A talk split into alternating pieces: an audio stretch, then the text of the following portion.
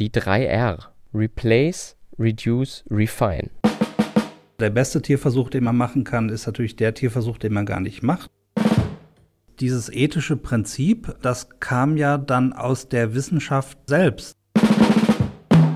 Wir haben es bei den 3R damit zu tun, dass sie, wir sagen, das ist notwendig, damit ein Tierversuch überhaupt als ethisch vertretbar gelten kann. Aber das ist noch lange nicht hinreichend. Fabeln, Fell und Fakten. Der Podcast über Tierversuche.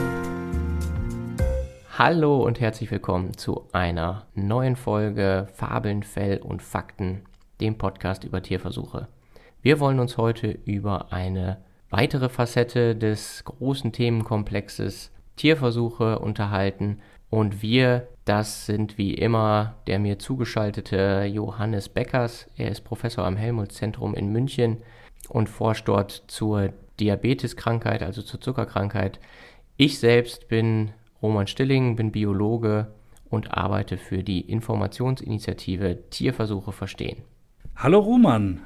Johannes, wir haben uns heute ein Thema vorgenommen, ein ganz zentrales äh, Thema, was Tierversuche betrifft.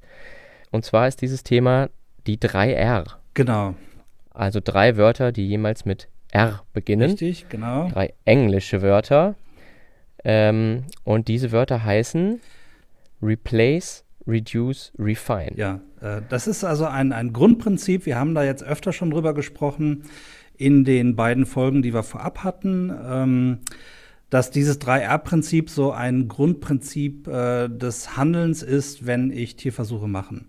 Replace heißt das äh, Vermeiden von Tierversuchen. Also der beste Tierversuch, den man machen kann, ist natürlich der Tierversuch, den man gar nicht macht. Reduce steht für das Reduzieren von äh, Tierversuchen, äh, soweit das äh, möglich ist. Und Refine für das Optimieren oder Verbessern oder das Verringern des Leidens bei den Tieren in Tierexperimenten.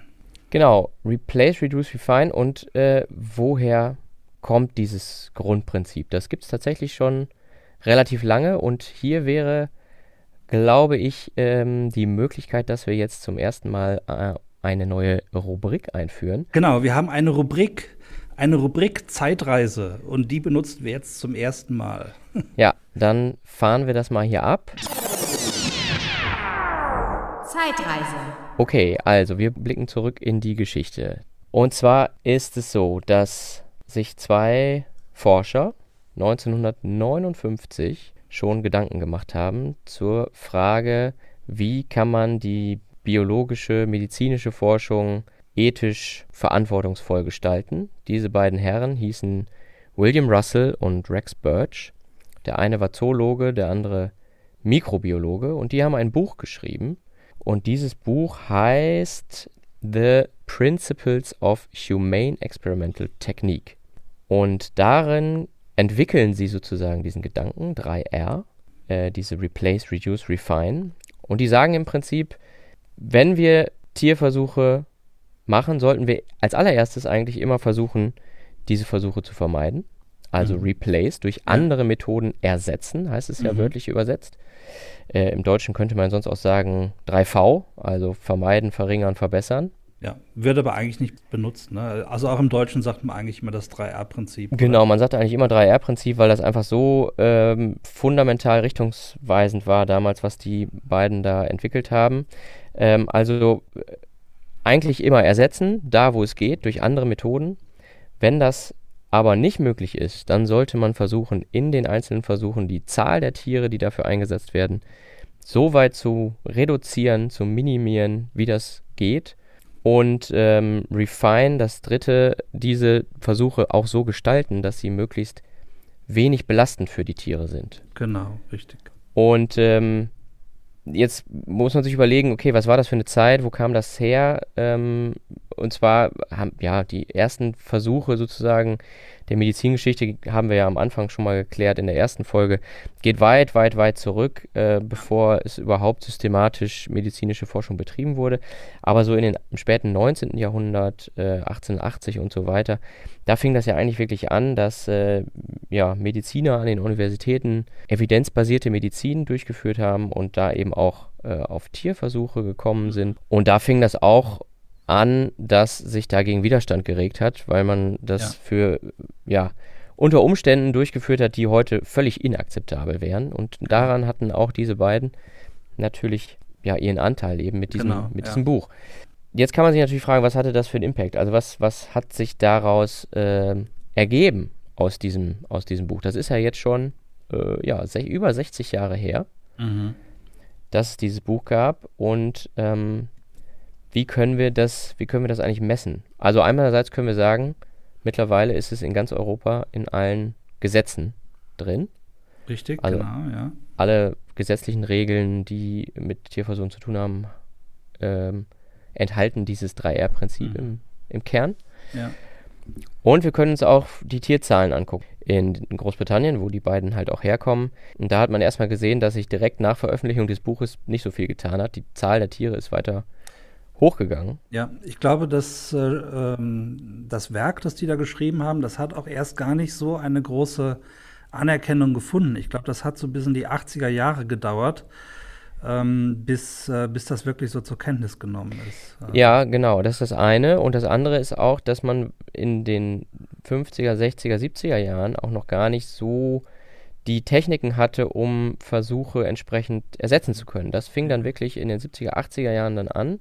Mhm. Und dann hatte das auch wirklich relativ durchschlagenden Erfolg. Also man hat dann wirklich gerade in der Toxikologie, also Giftigkeitsprüfung bei Medikamenten und bei Chemikalien und so weiter, äh, dramatischen Rückgang gesehen bei den Versuchstierzahlen. Also die waren Mitte des letzten Jahrhunderts deutlich höher, als sie das ähm, jetzt heute sind. Mhm. Und ähm, dann hat es äh, ja also den Effekt gehabt, dass sich tatsächlich die Tierzahlen reduziert haben. Ja. Das ist letztlich sicherlich auch auf dieses Prinzip zurückzuführen. Ja, sicherlich. Also es hat natürlich auch eine, wie sagt man, ein, ein gewisses Bewusstsein, ein Awareness geschaffen dafür, ähm, wie, wie man äh, ethisch äh, mit Tierversuchen umgehen kann. Ähm, und das hat halt wirklich so ganz konkret diese Maßstäbe festgelegt. Aber ein Aspekt, den ich hier auch noch ganz interessant finde, Roman, ist, dass, ähm, dass dieses, dieses ethische Prinzip, ähm, das kam ja dann aus der Wissenschaft äh, selbst. Also äh, Russell und Birch waren ja beides Biologen. Ich glaube, du hast es kurz erwähnt. Der eine war mhm. Zoologe, der andere war Mikrobiologe. Ja. Das finde ich auch ganz interessant zu sehen, dass eben diese Entwicklung aus dem Forschungsfeld selbst gekommen ist. Die kam also nicht irgendwie von außen. So äh, aufgedrückt. In die Wissenschaft, genau. Nee, ja. stimmt. Genau, mittlerweile ist es ja, ähm, also nicht nur in den Gesetzen drin, sondern auch, äh, es gibt eigene Forschungsfelder dazu, es gibt eigene wissenschaftliche Literatur dazu. Es gibt ähm, Studiengänge, in denen äh, die Laboratory Animal Scientists äh, ausgebildet werden, wo im Prinzip sich alles um diese 3R dreht. Mhm. Äh, und es gibt natürlich Ideen, äh, wie man das auch heute, jetzt 60 ne, Jahre danach, äh, nach ihrer Erfindung, noch weiter aufbohren kann. Aber äh, davon wollen wir jetzt gar nicht so tief einsteigen. Genau, da kommen wir vielleicht am Schluss nochmal drauf, oder? dass wir uns das nochmal vergegenwärtigen.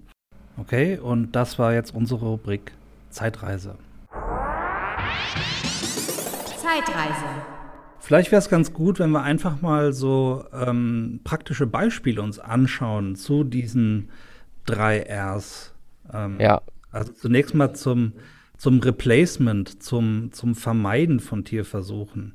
Also mir fallen da auf Anhieb äh, so zwei große Felder ein. Das eine sind äh, In-vitro-Experimente, also äh, Experimente, die ich nicht im Tier mache, sondern in der Petrischale. Und das andere ist natürlich so dieser, diese Wunschvorstellung, dass man im Prinzip alles, was es biologischem Wissen haben, dass man das algorithmisierbar macht. Also quasi in Silico im Computer berechnen könnte. Das wäre fantastisch. Also ich hätte im Prinzip ein virtuelles Modell vom Menschen oder vom Tier und kann dann einfach ähm, quasi berechnen, wie dieses Tier reagieren würde auf irgendwelche äußeren Faktoren beispielsweise.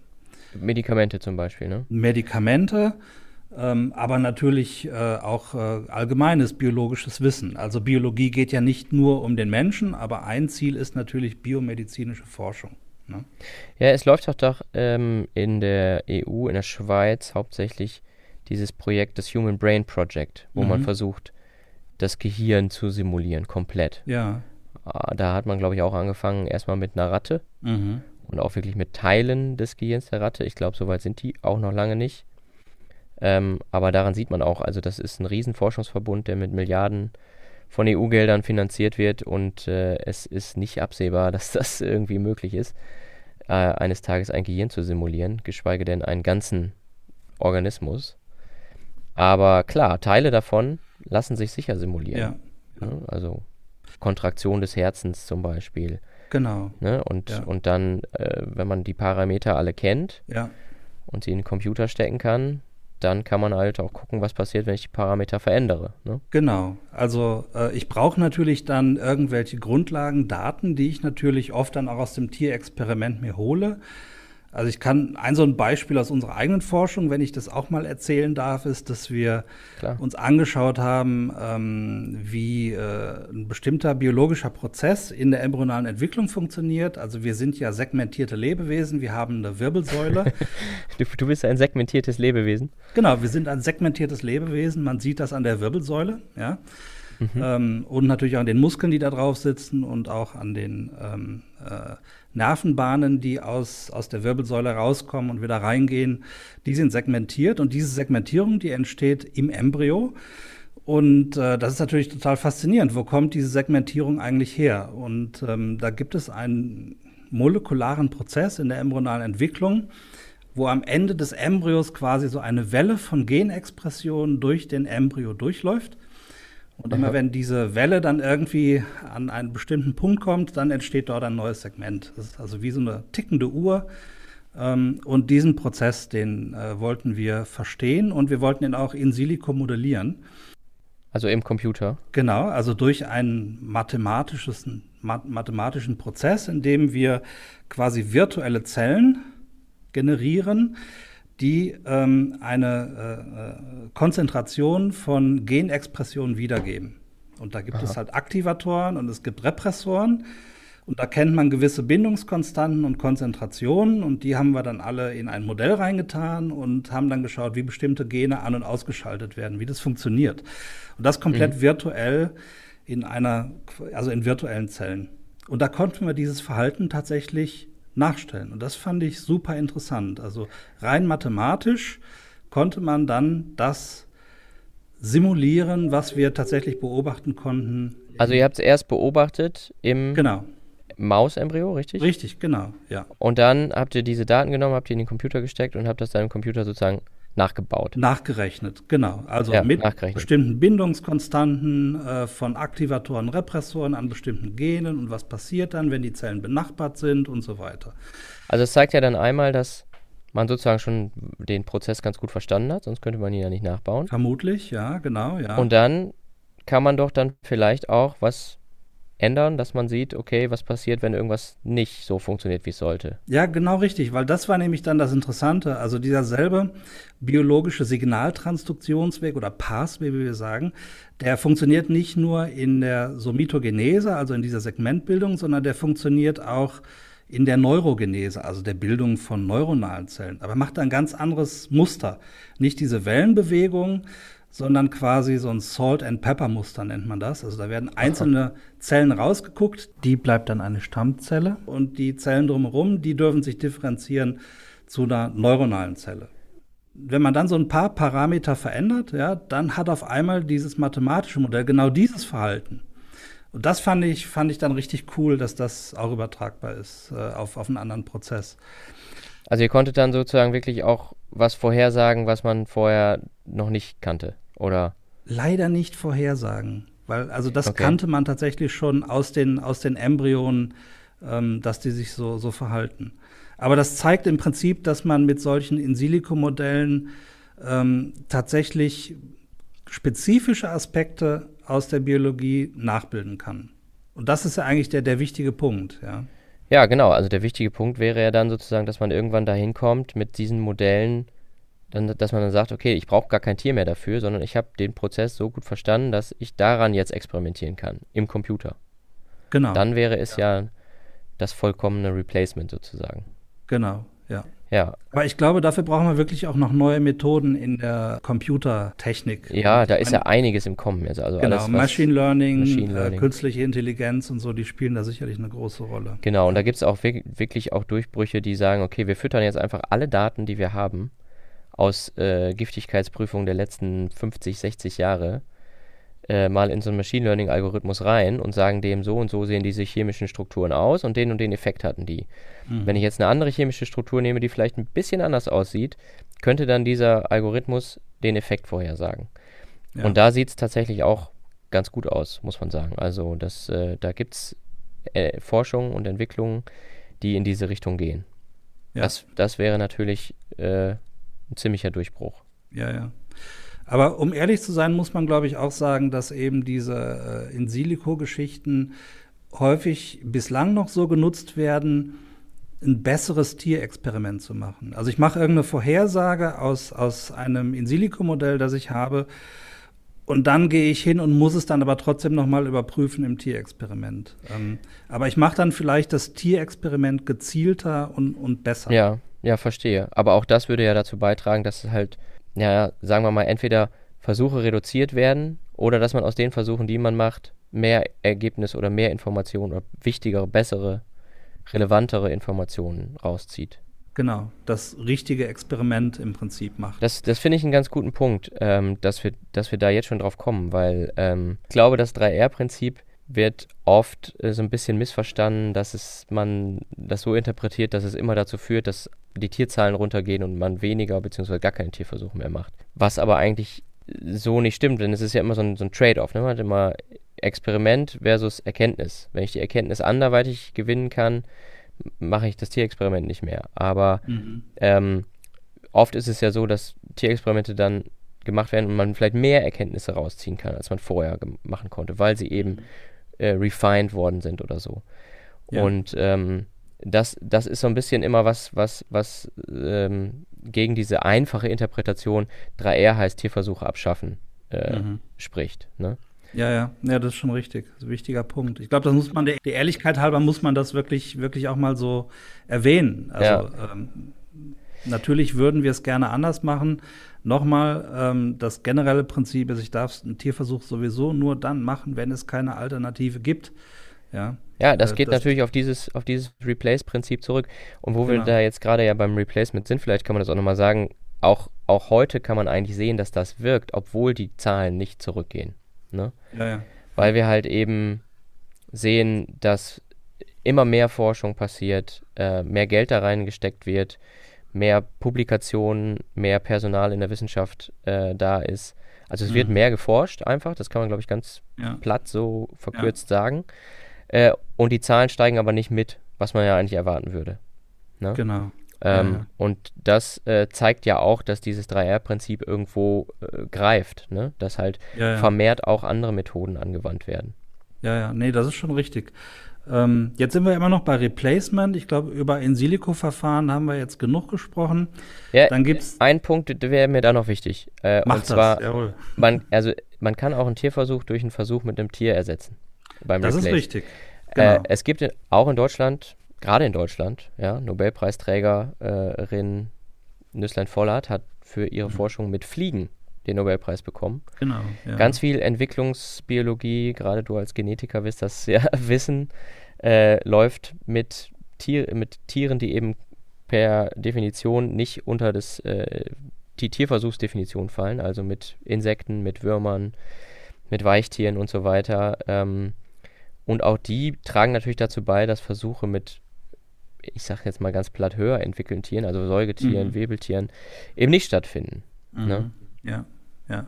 Ich glaube, wir sollten nicht sagen höher oder niederentwickelt, Nein, das sollten wir nicht. Also das eigentliche ist die Leidensfähigkeit. Also man geht eigentlich davon aus, dass die Leidensfähigkeit bei einer äh, Drosophila äh, tatsächlich geringer ist als bei einer Maus oder bei einem Primaten. Ja, absolut, klar. Aber ich wollte gerade noch mal die Kurve kriegen. Äh, ich glaube, das In-Silico-Thema haben wir jetzt gut abgehakt. Ähm, und dann gibt es natürlich noch Replacement im Bereich in vitro. Also ich mache das Experiment nicht im Tier, sondern ich habe Zellen, die ich dem Tier entnommen habe und ich mache In-vitro-Kulturen und kann damit ähm, auch Aussagen über die Biologie im Organismus machen. Oder mittlerweile ist man sogar so weit, dass man in der Stammzellforschung Techniken einsetzen kann, die äh, dazu beitragen, dass man halt wirklich aus Zellen von auch heute lebenden Menschen ganze Modelle, Organmodelle, Gebilde nachzüchten kann, ne? umprogrammieren und so weiter. Also die Biotechnologie hat da enorme Fortschritte gemacht. Ja, das sind dann so diese sogenannten Organoide oder ähm, Organ on a Chip, äh, von denen man immer wieder spricht. Ähm, ich überlege jetzt nach so einem Beispiel, wo das Replacement im engsten Sinn, Sinne wirklich gemacht worden ist. Hm. Ähm, und äh, da muss ich immer an diese, diese Kaninchenexperimente denken, äh, wo so verschiedene Substanzen auf der Hornhaut getestet wurden. Und ich glaube, das ist wirklich ein Versuch, der, der tatsächlich, äh, das ist ein echtes Replacement, wo man ein In-vitro-Verfahren entwickelt hat, ähm, das, das diesen Versuch beim Kaninchen tatsächlich ersetzt hat. Ja, ganz in vitro ist das nicht, aber du meinst diesen, diesen Dres-Test, ne? Ähm, ja, genau. Das ja. ist der am Kaninchenauge, wo man halt so Augenreizung. Ja, also einfach die ganz stumpfe Frage, ja. ist eine chemische Substanz, sei es jetzt äh, Arzneimittel oder äh, Reinigungsmittel oder was auch immer, äh, augenreizend, ja. Mhm. Ähm, aber äh, die Frage ist immer halt, welche Substanz macht das? Und das hat man früher tatsächlich alles immer mit Kaninchenaugen, von lebenden Kaninchen gemacht. Ja, ja. Und da gab es ganz früh schon die Idee, dass man das doch ersetzen müsste, weil das halt irgendwie so ein, ja, so immer der gleiche Test, immer noch mhm. eine andere chemische Substanz. Es muss auch eine Möglichkeit geben, das sozusagen nachzubilden, ohne dass dafür ein Tier leidet. Mhm. Und es geht auch. Also es gibt mhm. verschiedene Methoden, das zu machen. Äh, es kommt nicht ganz ohne Tiere aus, muss man leider dazu sagen. Also es gibt ähm, zum Beispiel, dass man das halt mit Rinderaugen vom Schlachthof macht, also von Tieren, die zu anderen Zwecken gestorben sind. Mhm. Wie gesagt, ganz tierfrei geht es auch nicht zu. Mhm. Und da wird auch weiter daran gearbeitet, noch andere Methoden zu finden, die dann sozusagen komplett ohne tierisches Material äh, auskommen. Aber da sieht man wirklich, dass komplettes Re Replacement stattgefunden hat. Ähm, und bei, also die, die Zahl der, der äh, Kaninchen, die dafür verwendet wurden in den letzten Jahren, ist wirklich schon vor Jahrzehnten dramatisch zurückgegangen. Okay. Reduction, reduce, vermindern. Genau, vermindern. Das äh, ähm, heißt jetzt nicht ganz grundsätzlich, die Tierzahlen zu vermindern, das spielt ja das Replace auch eine ganz wichtige Rolle natürlich, sondern in einem konkreten Versuch, den Versuch so zu gestalten, dass er eben so durchgeführt wird, dass er nicht ähm, mit so vielen Tieren, sondern mit so wenig Tieren wie möglich durchgeführt ja. wird. Genau. Und das beginnt ja eigentlich schon im Genehmigungsverfahren. Ähm, da ist ja immer vorgesehen, dass ein statistisches Gutachten, das tatsächlich von, von einem Mathematiker dann geprüft wird, ähm, beigefügt wird, wo nachgewiesen werden muss, dass man quasi die Mindestzahl an Tieren verwendet, um eine statistisch signifikante Aussage zu machen, aber eben auch nicht weitaus mehr Tiere. Ja. ja? Ähm, da fängt das meiner Ansicht nach an, dass man dieses Reduce umsetzt. Genau, da fängt das, fängt das an, einfach beim Versuchsdesign, bei der Planung, wie muss ich eigentlich so ein Experiment aufbauen, damit ich maximale Informationen mit, mit minimalen Tieren bekomme.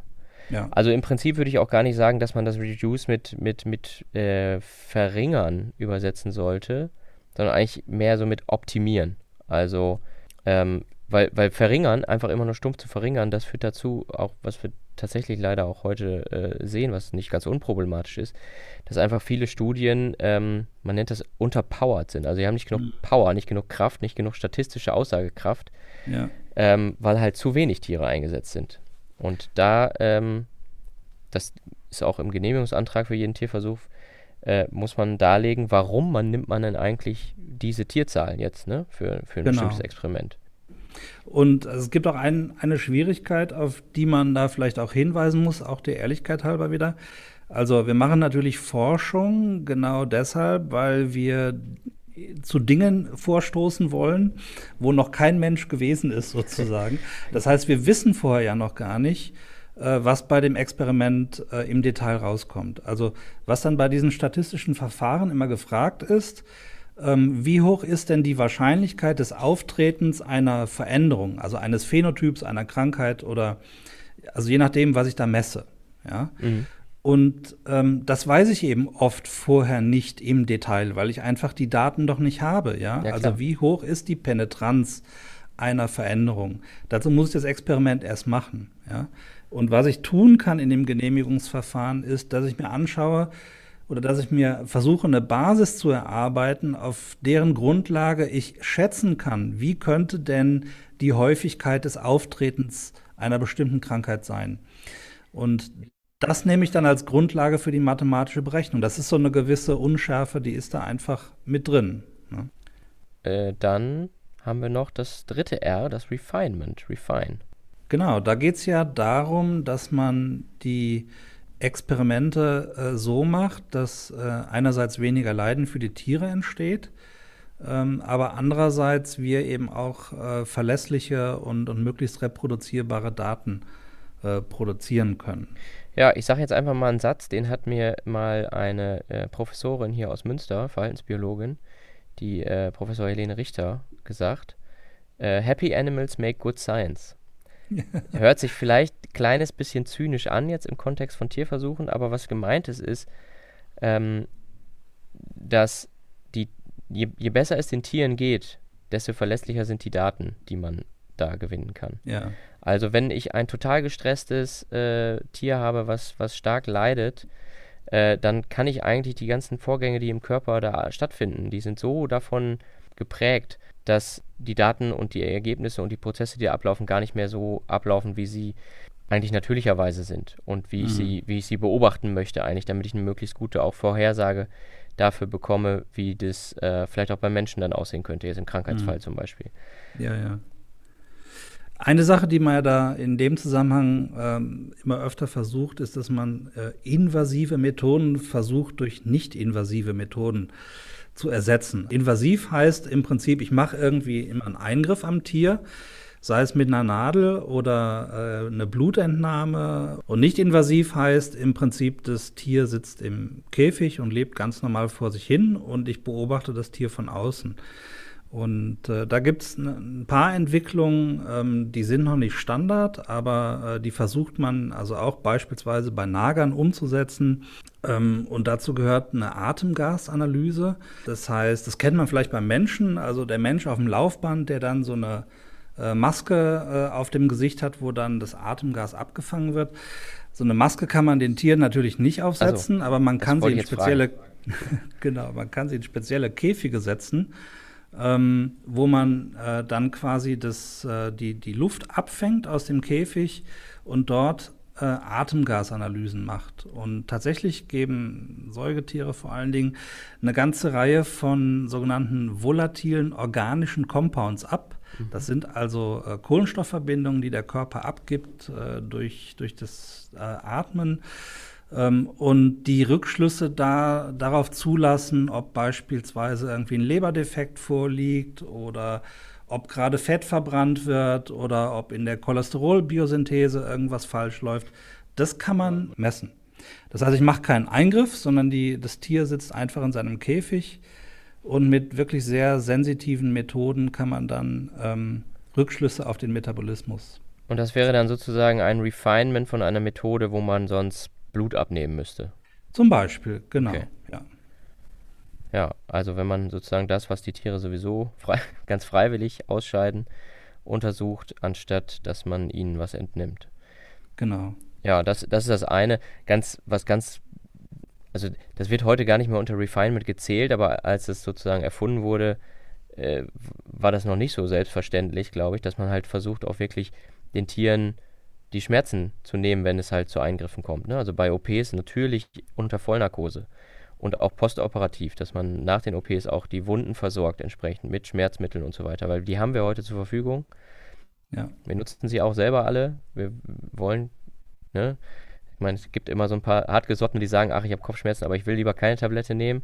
Aber mhm. jeder Arzt sagt eigentlich immer, wer Schmerzen hat, soll Schmerzmittel nehmen. Und das machen wir bei den Tieren heutzutage eben ganz genauso. Ne? Ja, das Dass das eben ja. nach Möglichkeit vermieden wird.